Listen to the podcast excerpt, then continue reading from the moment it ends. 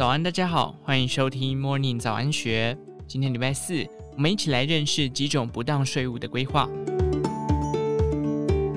移转不动产可能涉及赠与税及遗产税。不动产的金额高，使民众具有高度的节税诱因，但涉及的税法复杂，也常使不熟稔税法规定的民众顾此失彼，结了某个税，另一个税却加倍奉还。接下来分享几个常见的不当规划，务必引以为戒。房地产在赠与时具有压缩财产价值的效果，因为赠与价值的认定，房地产是以偏低的土地公告现值和房屋评定现值来计算赠与总额，因而赠与房地产具有节省赠与税的效果。乍听之下，赠与房地产给子女是个节税妙招，但是完整的节税规划其实要考虑得更长远。并且要随着制度变革随时调整。房地合一上路后，若未来子女想要出售受赠的房地产，上面提到价格偏低的优点就成了大缺点。课赠与税偏低的税基成了计算房地交易所得时偏低的成本，外加房地合一对土地交易所得课税，随之让应纳税额比起一般买卖增加不少。基于以上原因，除非确定子女取得房地产后是当作自用住宅，并能够持有满六年才出售，进而可以适用房地合一自用住宅优惠，否则不建议赠与房地产给子女。由于直接赠与房地产给子女，在房地合一上路后再出售要付出不少税金，由子女以自有资金向父母购买，便能够解决取得成本低估的问题。不过，子女手边的置产资金多半还是来自父母，比如会利用每年父母各自拥有的赠与税免税额两百四十四万分期赠与。子女透过这种方法想取得充裕资金，需要一段时间，因此便会有人选择走捷径，将不动产移转伪装成买卖移转给子女，实际上买下房地产的资金仍是来自父母。既节省时间，不用课赠与税，还能达到垫高取得成本的目的，为日后出售时铺路。但是赠与税法规定，二亲等内以亲属间财产之买卖，以赠与论。国税局会对二亲等间买卖的案件加强查核，确认买卖是否属实。若被查到有买卖外观，却没有实际价款往来，或是子女买房的价款实际上是由父母负担，就视同赠与。必须补征赠与税。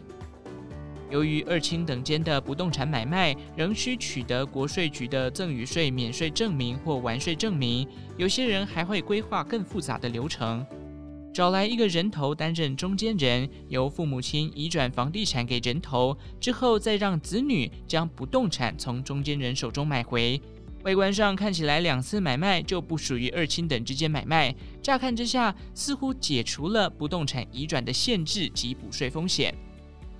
这种方式被称为不动产三角移转。而针对这种移转方式，国税局可以透过地政机关的资料库或财税资料中心的不动产异动资料查核。由于父亲或母亲的资产大减，而人头资产增加。且最终移转给子女，就能知道是不动产三角移转的案件。实务上曾发现两次买卖，即使间隔五年，仍然被国税局盯上。这时，国税局会要求纳税义务人提交支付价款的证明，以分析其资金存取时间，并斟酌当事人的所得能力，调查其所得资料，以评审核。必要时，还会加强资金流程的查核。如此一来，就可能被认定是假买卖真赠与，依法课征赠与税，并处以所漏税额一倍至三倍的罚锾，更依照税捐稽征法第四十一条追究刑事责任，处五年以下有期徒刑、拘役或并科新台币六万元以下罚金。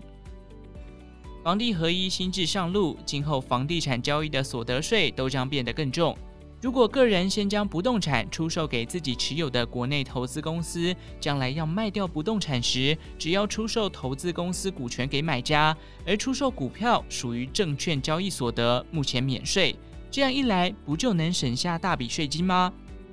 国税局当然也知道这样的操作手法，而且也会加强查核。左手卖右手，必须符合一般买卖情形，否则图具买卖形式而无买卖实质时，可能依实质课税原则补税。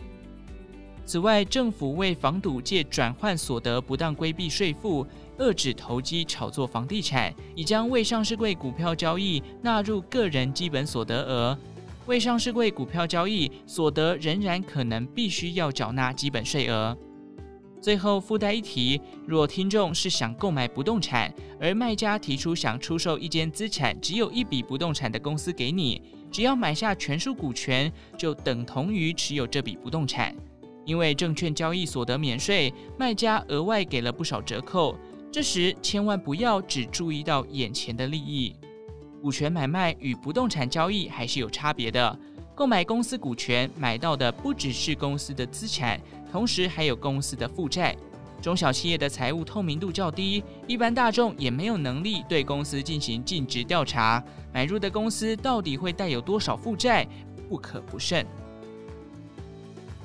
以上内容节录自财经传讯出版《艾米丽会计师教你聪明节税》二零二三最新法规增订版。详细内容欢迎参考资讯栏下方的文章连结。最后，祝福您有个美好的一天，我们下次再见。